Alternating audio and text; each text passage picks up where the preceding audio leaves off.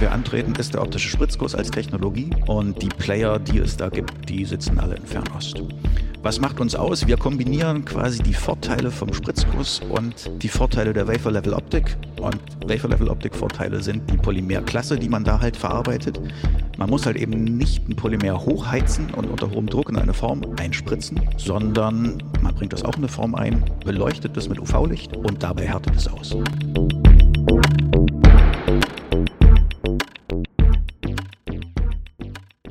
Danke für euer Interesse. Herzlich willkommen zu Sprint, dem Podcast für Menschen, die Neues neu denken. Mein Name ist Thomas Ramge und ich freue mich sehr auf unseren heutigen Gast, Frank Wippermann. Frank ist Co-Gründer der MCD Modern Camera Designs GmbH aus Jena. Frank und seine Kollegen wollen sehr viele Linsen in hoher Qualität sehr günstig in Deutschland und Europa herstellen.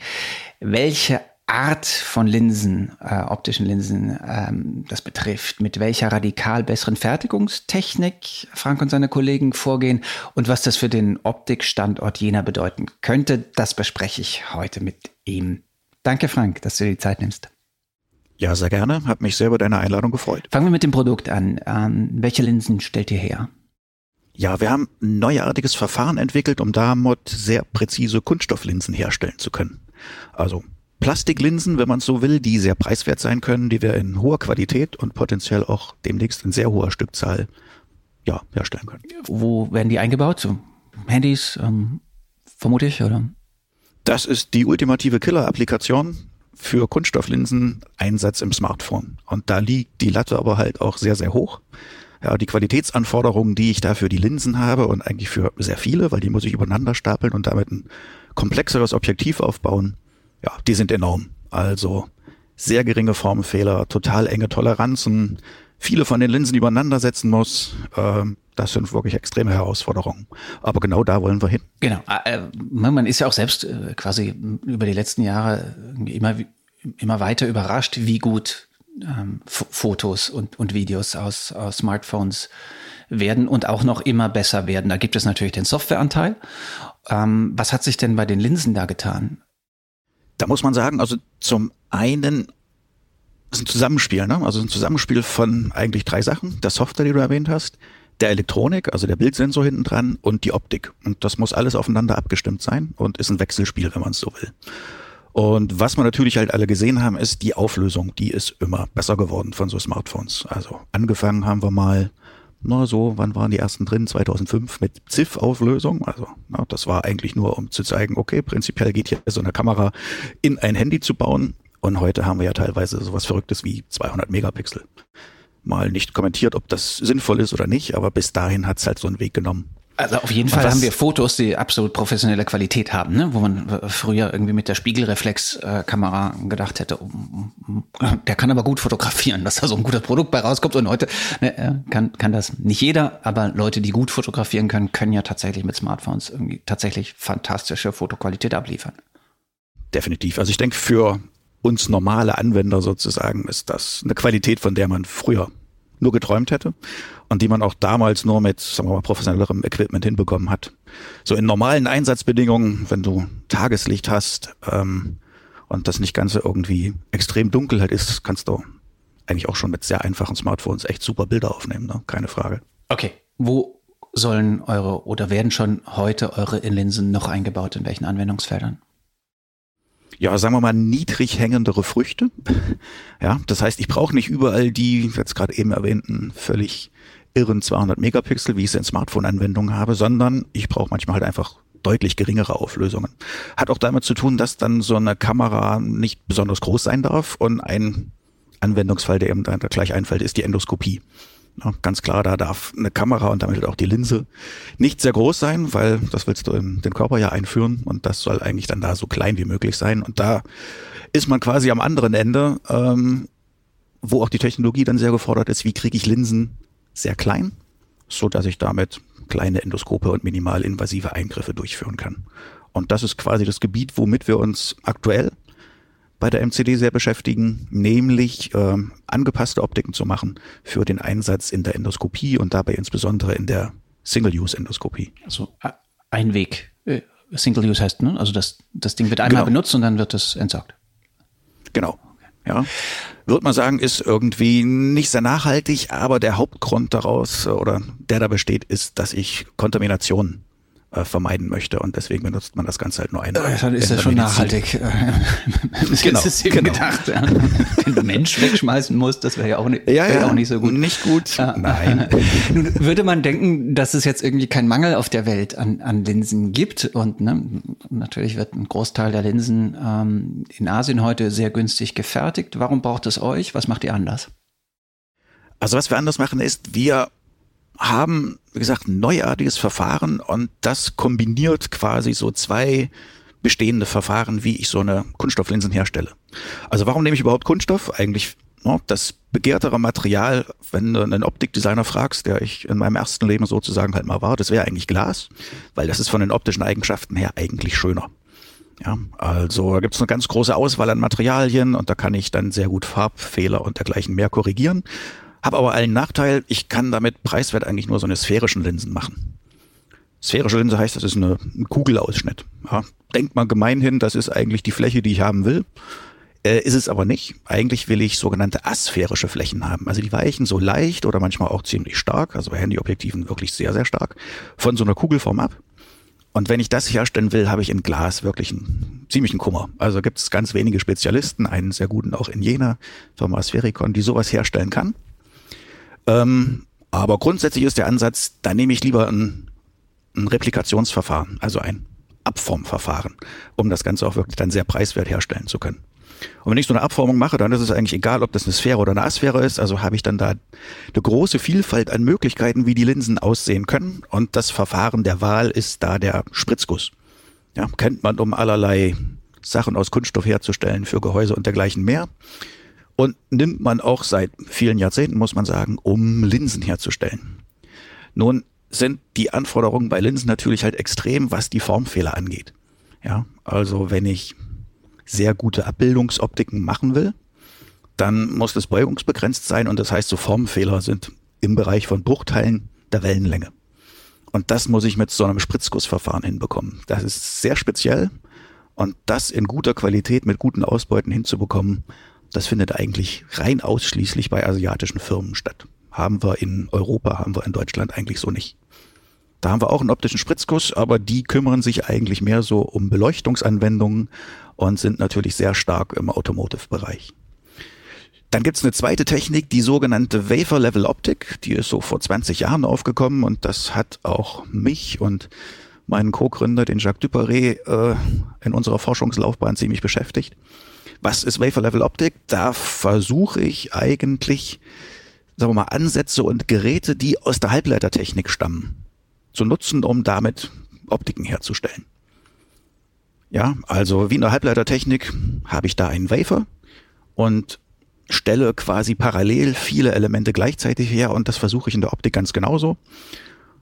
Ähm, hab dabei aber so ein paar ziemlich einschneidende Randbedingungen, nämlich zum einen wie der Name Wafer Level Optik sagt. Ich habe da so ein Wafer drin, also sprich in meiner Linse ist diese Glasscheibe immer noch integriert. Und wenn die Linsen sehr, sehr klein und sehr dünn werden müssen ähm, oder sehr durchgebogen sind, also das sind so Linsenformen, die sehr typisch sind in hochauflösenden Objektiven, dann habe ich mit so einem Wafer da drin in der Linse eigentlich keine Chance.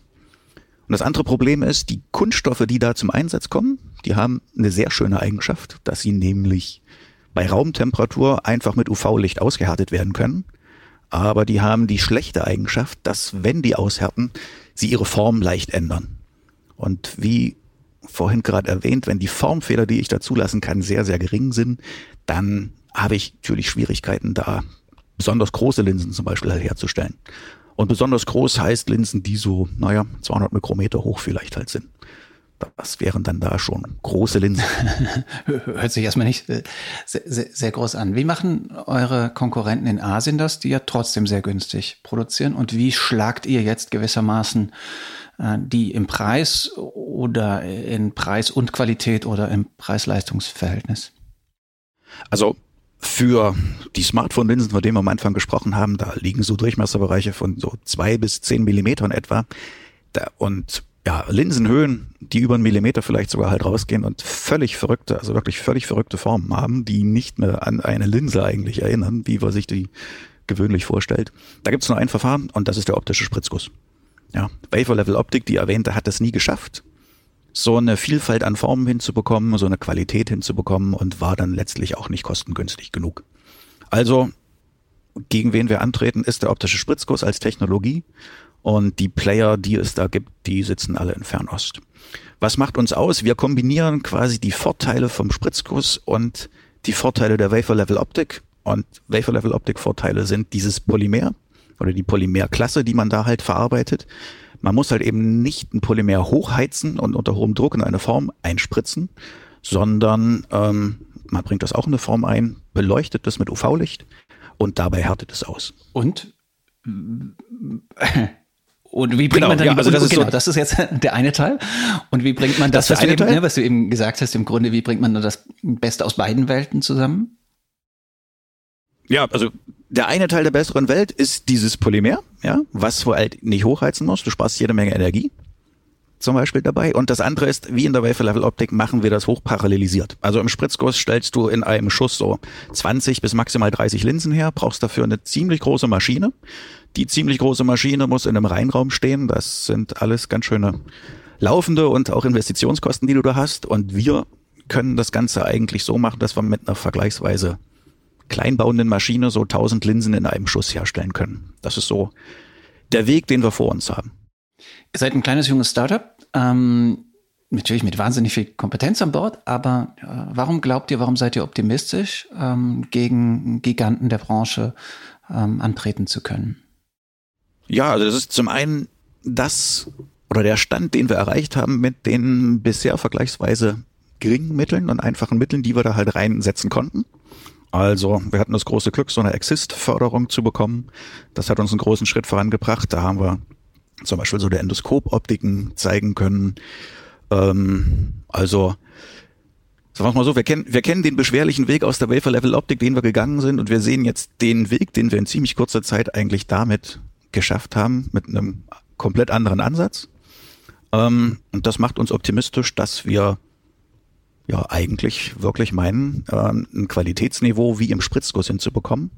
Und was wir auch schon gesehen und gezeigt haben, ist, dass wir das parallelisiert herstellen können. Und ja, jetzt geht's quasi eigentlich darum, die Produktion zu skalieren, die Toleranzen immer enger zu machen, so dass man immer höhere Auflösungen damit erzielen kann. Und damit kannst du quasi dann immer andere Applikationen erobern. Und wie gesagt. In andere Produktgruppen gehen, ne? Mit dem Fernziel hm, Handy oder äh, Spitzen-Smartphones. Genau. genau. Also die Musik spielt zum Schluss bei den Smartphones. Also das sind, es ist halt die Killer-Applikation. Ja, so ungefähr 1,5 Milliarden Smartphones werden jedes Jahr hergestellt. Da hast du etliche Kameras drin und jede von diesen Kameras besteht aus sieben bis zehn Linsen. Ja, also das ist schon wirklich der dominante Teil. Und da wollen wir uns hinbewegen, aber das ist auch die Frucht, die halt eben am höchsten hängt, weil, wie erwähnt, Qualitätsanforderungen sind enorm. Die Stückzahlen, die man da äh, hinstellen muss, sind enorm und das Preisniveau ist natürlich halt sehr gering. Der Schlüssel um es beim Preis zu packen, ist die Parallelisierung. Und qualitätsmäßig muss man sagen, ist der Spritzguss aktuell eigentlich schon so gut, dass das ja so gut ist, wie es eigentlich physikalisch möglich ist. Also kurz vor Beugungsbegrenztheit sozusagen. Also das knacken wir über den Preis und der Schlüssel dazu ist die Parallelisierung der Herstellung. Was muss geschehen, damit ihr jetzt die mittelhoch hängenden Früchte erreichen könnt und dann im zweiten, dritten, vierten Schritt die ganz hoch hängenden Früchte? Ja, wir müssen so ein bisschen Produktionskapazität aufbauen, wir müssen Messtechnik aufbauen und müssen das Ganze effizient machen. Ja? Also wir können für so Mittelklasse-Auflösungen, also für Endoskopie und auch so erste Automotive-Anwendungen, da können wir ganz gut Demonstratoren bauen und kleine Stückzahlen. Und jetzt müssen wir lernen, eine Produktion dazu aufzubauen und die Ausbeuten in den Griff zu bekommen. Ja, dass du halt viele, viele Gutteile hast und hoffentlich wenig Ausschuss sozusagen da generierst, weil das ist letztlich die entscheidende Zahl, also was ist deine Ausbeute, ja, die über Wohl und Wehe deines wirtschaftlichen Erfolgs dann entscheidet. Das ist, das ist das, was wir in der, in der weltlichen Weg sozusagen von der MCD haben. Und ja, wir haben ja mit der Sprint zusammen die Fabulence gegründet, die sich ausschließlich dann dieser Smartphone-Anwendung widmet. Und mit den weltlichen Themen werden wir sozusagen den Weg bereiten und Vertrauen im Markt schaffen, dass diese Technologie auch wirklich valide ist, um damit Produkte herstellen zu können. Und dann letztlich das mit der Fabulence-Ergebnissen, die sich um die Smartphone-Applikationen dann äh, an, die halt adressiert, das zusammenzuführen. Pläne gehen nicht immer auf, aber wie sieht denn der Plan zurzeit aus? Was, was wollt ihr in ein Jahr, in einem Jahr, in zwei, drei, vier, fünf Jahren erreichen? Also in drei Jahren hoffen wir, dass spätestens wirklich erste Produkte mit geringen Auflösungen am Markt sind. In fünf Jahren, das ist ja so der Zeithorizont, die wir mit der Sprint-Tochter Fabulence haben, wollen wir eine Pilotserie aufgebaut haben, also die Geräte entwickelt haben, so äh, dass man dann eigentlich nur einen Knopf drücken müsste für bitte diese Pilotlinie mehrfach nebeneinander stellen und die Serienproduktion sozusagen halt starten. Also wir wollen eine Pilotlinie aufbauen und Aussagen haben, die valide sind, um zu sagen, wie gut ist die Linsenqualität, was für Ausbeuten schafft man, was für ein Preisniveau kann man damit halt erreichen. Das ist so die Roadmap, auf der wir uns befinden und wo wir, glaube ich, auf einem ganz guten Weg sind. Das war der Blick in die Zukunft. Ähm, nimm uns doch mal ein bisschen mit in die Vergangenheit und erzähl uns mal so die, quasi die, die Entwicklungsgeschichte eurer Firma und dieses Ansatzes im, im Schnelldurchlauf. Der Schnelldurchlauf. Lass mich vielleicht so 20 Jahre zurückspulen, aber es, äh, wir gehen es nicht ganz, ganz detailliert sozusagen halt durch. Da habe ich nämlich äh, meinen Co-Gründer, den Jacques Duperret, äh, getroffen. Also wir teilen eigentlich quasi unseren ganzen beruflichen Weg miteinander. Und ähm, ja, wir hatten uns also zunächst schon mit Mikrooptik, also ist alles, wenn man es so möchte, ein Teilgebiet der Mikrooptik, äh, getroffen und haben uns damit Faseroptiken beschäftigt und haben im gleichen Unternehmen unsere Diplomarbeit angefertigt. Und der Jacques ist zum Promovieren ans Fraunhofer Institut in Jena gegangen. Das ist eine sehr gute Adresse dafür.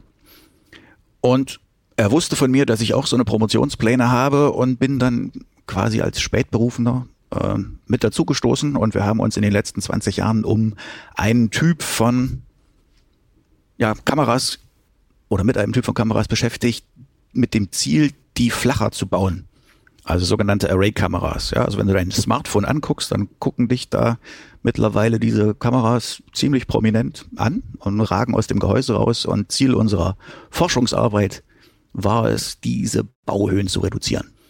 So. Und da das Array-Kameras sind, also viele Kameras nebeneinander, war auch eigentlich immer der Produktionsansatz davon, Wafer-Level-Optiken zu machen. Das heißt, wir haben uns technologieseitig immer mit dieser Wafer-Level-Optik beschäftigt und haben immer mit den auch schon ja, beschriebenen Problemen gekämpft. Also sprich, diese Glasscheibe ist da drin, die Linsen werden nicht sonderlich hoch.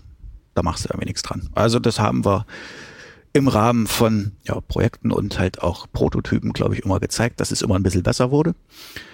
Ähm, und ich glaube, so gut wie man das auf Institutsniveau quasi halt zeigen kann und so dicht wie man es an ein Produkt bringen kann, haben wir das in den letzten 20 Jahren gemacht. Und haben auch zwischendrin aber auch immer gesehen, naja, irgendwie gibt es so eine Lücke immer von, vom Konzept bis zur Serienproduktion. Also das macht man dann halt eben zum Schluss im Spritzguss oder halt auch, wenn die Auflösung gering war in dieser Wafer-Level-Optik. Aber was macht man eigentlich, ähm, wenn man nur erste Demonstratoren braucht? war irgendwie nicht so richtig bearbeitet, die Sache. Und das war so die Inspiration, um MCD zu kümmern. Also steht ja für Modern Camera Designs. Und was wir da anfangs eigentlich nur gemacht haben, ist ähm, ja Prototyping oder halt ist erstmal halt ein Konzept zu machen für kleinbauende Kameras. Wie, wie müssen die aussehen? Wie konstruiere ich die optisch? Wie konstruiere ich die mechanisch? Wie baue ich das ganze Ding zusammen? Und hatten eine Technologie, wie ich in wirklich sehr kleinen Stückzahlen so eine Linsen herstellen kann. Auch in UV-härtenden Kunststoffen. Ja, und dann hatten wir kundenseitig aber eigentlich ganz oft gehört, das ist schön, dass ihr jetzt diese Prototypen halt könnt, aber eigentlich würde ich es auch in höheren Stückzahlen brauchen. So, naja, und dann standen wir vor der Schwierigkeit, wie skalieren wir das Ganze? Und so wie wir das eigentlich bisher gemacht haben, war das nicht zu skalieren. Also sehr schwer bis eigentlich überhaupt nicht.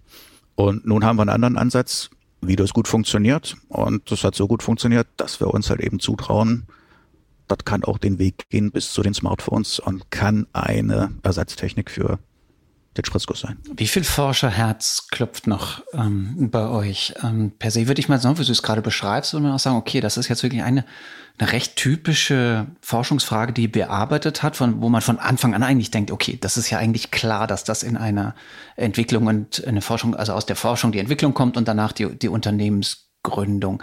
War das von Anfang an bei euch im Hinterkopf? Und ist es jetzt so, dass ihr sagt, ah, ein bisschen mehr Forschung würden wir auch wieder, wieder gerne machen? Ja, also so ein Forscherherz wirst du ja nicht wieder los. Ne? Also das, das, hast, das, das hast du in dir drin. Ja, ich denke schon. Ne? Also wenn du das mit Herzblut machst, und ich denke, das machen die meisten, die Forschung machen, ne? sonst ja. widmest du dich dieser Sache halt nicht, dann wirst du das auch nicht los und ist, das ist, denke ich, halt auch gut. Ja. Und ja, ich denke, das muss man oder haben auch wirklich dann viele halt eben auch so drin und sagen, naja, also was mal zu erforschen und zu verstanden haben, ist schön, aber ich will es auch in der Anwendung bringen. Und ich hätte gesagt, der natürliche Weg darüber ist halt eben, dass es dazu eine Firma gibt. Klar.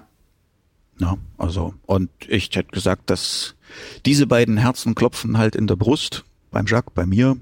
Deswegen ist das kein Widerspruch und passt zusammen. Man könnte ja eher sagen, huch, das ist aber, ihr habt ganz schön lang geforscht, bevor ihr in einem so quasi anwendungsorientierten Feld überhaupt dann erst gegründet habt, oder? Ja, man muss sagen, der Jacques zum Beispiel, der war sieben Jahre im Silicon Valley und hat sich da auch um Array-Kameras gekümmert bei einem Startup. Und den konnte ich aber überzeugen, wieder zurück zu Fraunhofer zu kommen und an ja, den Array-Kamera-Arbeiten, die wir da halt durchgeführt haben, weiter mitzuwirken und vor allen Dingen seine Industriekontakte, insbesondere in Silicon Valley, mit so einzubringen. Ja, ja was soll man sagen, ne? Das, äh, es dauert alles länger, als man glaubt. Ja. das ist ein ziemlich allgemeingültiger Satz. Ja. Gilt, gilt, auch, gilt fürs meiste. Ja. genau. Ja, und wir haben halt auch, sagen wir mal, sehr unterschiedliche Konzepte da äh, auf den Weg mitgebracht. Also von geringen Auflösungen angefangen. Ja, so, damit kannst du Fingerprints zum Beispiel halt lesen. Bis hin nun zu absolut höchsten Auflösungen, skalierbar. Ja, und wie gesagt, mit dem, mit dem hehren Ziel, dass diese Kameras nicht mehr aus dem Smartphone rausgucken. Kann man jetzt sagen, ist irgendwie nicht so die ganz super coole Anwendung, aber ja, so, ein, so ein Smartphone lebt eigentlich im Wesentlichen auch mit vom Design. Und so richtig schön habe ich noch keinen gefunden, der sagt, dass ich habe es mir gekauft, weil mir diese drei Dinge, weil die mich angucken. Wie schwer oder wie leicht ist denn der Gründungsprozess bei euch äh, verlaufen oder anders gefragt, wo habt ihr Rückenwind bekommen? Wo würdet ihr im Nachhinein sagen, ach, das hätte doch eigentlich auch leichter laufen können? Also, was total super war und dieses Programm kann ich wirklich nur jedem empfehlen, ist das äh, Exist-Programm. In unserem Fall war das äh, Technologietransfer. Gibt es auch noch was anderes? Kriegt man ein Stipendium halt quasi. Aber das war, das war super, um ein, ein Runway zu haben, um sich wirklich mal dediziert einer Aufgabenstellung sozusagen halt widmen zu können. Das war perfekt. Das war ein Jahr, ne? Geht das normalerweise, oder? Das ist ein Jahr, wenn es, glaube ich, halt dieses äh, Stipendiumsprogramm ist und wenn es aber dieser Technologietransfer ist, also besteht quasi aus zwei Stufen. Ja, also Phase 1 findet statt an der Hochschule, an dem Institut, an dem du halt bist. Und darauf folgend kannst du dann eine Phase 2 geben und dann bist du in deinem eigenen Unternehmen. Und das läuft dann nur ein Jahr, genau. Mhm. Mhm. Aber diese beiden Komponenten, das war total super. Also. Gut. Und wer hat euch Steine in den Weg gerollt? Ja, weiß ich nicht, muss ich jetzt mal gucken, aber so richtig viel Steine sind da jetzt eigentlich sozusagen halt nicht. Ne? Also aller Anfang ist mühsam. äh, erste Kunden zu überzeugen natürlich ist, ist ein Prozess, ist ein Weg. Aber Steine im Weg sind jetzt irgendwie noch nicht aufgetaucht und ich hoffe, die bleiben auch irgendwie in weiter Ferne. Das, das, ich, ich möchte auch nicht. Nein, nee, äh, das ist sehr schön und ich, äh, ne, und ich finde das auch äh, total spannend, genau diese Perspektive zu hören, weil wenn man oft mit Gründern redet, dann reden sie erst sehr viel über die bürokratischen Hürden, dann reden sie irgendwie über die Schwierigkeiten beim IP-Transfer und, und, und, und allen möglichen anderen Hürden und es scheint mir doch bei euch so zu sein, dass vielleicht auch, weil irgendwie das Produkt so quasi klar ist und die Entwicklung des Herstellungsprozesses äh, per se natürlich technisch aufwendig ist oder wahrscheinlich schwierig ist, aber klar umrissen ist, dass es vielleicht bei euch so ist. Ähm, hier hat man mit den klassischen Marktproblemen zu kämpfen, aber nicht mit besonders vielen Problemen drumherum, oder?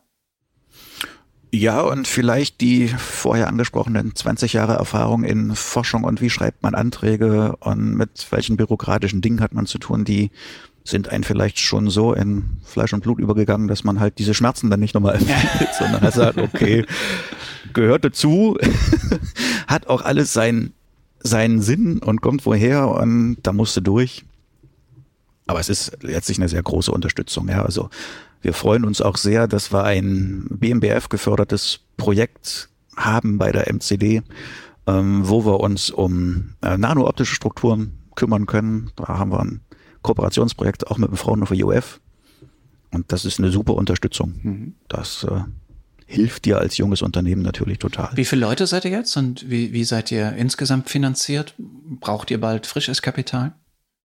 Also wir sind bei der MCD letztlich aktuell nur drei Leute. Und von der Fabulence haben wir ja schon berichtet, also ne, die Sprint-Tochter, mit der wir als MCD kooperieren. Und da sind wir dann zusammen fünf, demnächst bald sechs und wir sind auf der Suche nach sehr, sehr, sehr viel mehr. Und ja, Kapitalsuche sind wir aktuell nicht so unbedingt, weil wir wollen ja erstmal die Fabulence sozusagen halt auf den Weg bringen. Und der MCD geht so weit gut, dass wir uns halt mit POC-Projekten eigentlich nicht beklagen können über Auslastung. Und von daher wird also die Finanzierungsgeschichte jetzt nichts zeitlich super kritisches, aber werden wir angehen, weil no, werden wir brauchen, um ja letztlich diesen, dieses Ziel Hochvolumenproduktion hinzubekommen. Da werden wir jede Menge neues Kapital brauchen.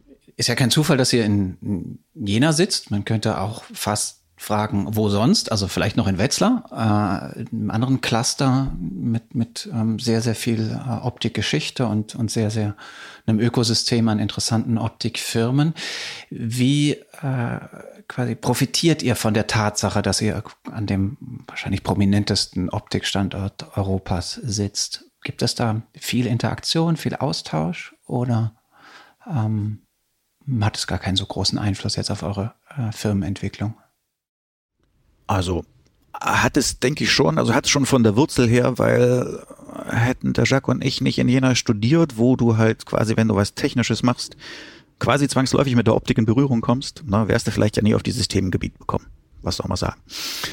Und ja, also ich denke, das ist nur von Vorteil. Das ist halt so eine starke Kompetenz in Optik und auch Feinmechanik, aber halt natürlich ganz, ganz stark in der Optik in der Region Jena gibt steht alles im Erbe ne, vom Zeiss, Abbe und Schott. Mhm. Und auf dem Fundament sozusagen halt steht ganz viel, was es da an, ja, an Firmen gibt, aber auch an wirklich sehr guten Einrichtungen der, der Forschung, also der Universität, auch der Fachhochschule ähm, und halt auch den ganzen Instituten drumherum.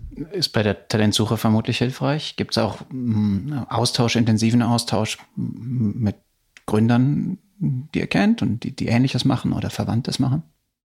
Genau. Also es gibt den Austausch unter Gründern. Ähm, natürlich ist es äh, super, dass es so viel ausgebildetes Personal in der Region gibt, aber was ist dann sozusagen nicht so super? Es läuft bei allen ziemlich super. ja, also heißt, alle suchen wie verrückt Leute. Wir auch. Und das ist gerade schon irgendwo eine ziemlich begrenzende Geschichte. Also Leute, die das hören und sich mit Optik beschäftigen und aus Jena kommen oder da gern hingehen wollen, wir brauchen euch und suchen euch. Den Satz habe ich schon öfter hier im, äh, im Podcast gehört. Aber erstaunlich, äh, oder? Aber immerhin nicht für Optik. Also lieb, liebe Optikerinnen und Optiker, also äh, äh Moment, das hört sich ja irgendwie so nach Brillengeschäft an. äh, ähm, Optik-Spezialisten, ähm, äh, dann meldet euch bei Frank. Soweit schon mal ganz herzlichen Dank für, für diesen äh, quasi Abriss über Technologie und wo ihr als Firma steht. Ich möchte wie allen meinen Gästen auch noch die letzte Frage stellen, die du natürlich kennst und über die du bestimmt vorher Gedanken gemacht hast. Und die lautet äh, wie immer, wel welche Sprunginnovation für das Jahr 2050, äh, Zeithorizont drei Jahrzehnte, würdest du dir denn außerhalb der Optik wünschen? Über die Notwendigkeit von Energie hat ja wahrscheinlich schon mal einmal was gesagt. Das wäre jetzt so mäßig kreativ. Das ist so ne? ähnlich wie die Frage, wie, ich, wir, so ähnlich originell wie wir brauchen übrigens äh, Talente. Ja. Alles klar. Okay. Dann wäre die, bei den Talenten wäre die Idee des Duplikators, also sprich, wenn man schon mal Leute hat, dass man so kopieren kann, aber das wird auch so nicht funktionieren. Ja, nee, ähm, ja, drei Jahrzehnte gehen schnell ins Land. Was soll man sagen? Aber also sowas wie ein Replikator, ne? Ähm, das wäre irgendwie schon, glaube ich, eine tolle Sache. Also ich nehme an, du bist auch so ein, so ein bisschen tracky vielleicht irgendwie, affin zumindest. Klar, sind wir alle. Ja, so, ne? Und damit es in der Zukunft richtig gut war, musste man ja irgendwie scheinbar als Menschheit durch was ziemlich Tiefes irgendwie durch. Also sprich, beim Gene Roddenberry musste man durch den Dritten Weltkrieg. Das steht uns hoffentlich mal nicht bevor. Kennst du auch wie Orville? Äh, nee, das sagt mir jetzt nichts. Okay. Also ist so eine Hommage an Star Trek äh, total empfehlenswert, finde ich. Am Anfang der totale Klamauk, hat sich aber ziemlich gemacht.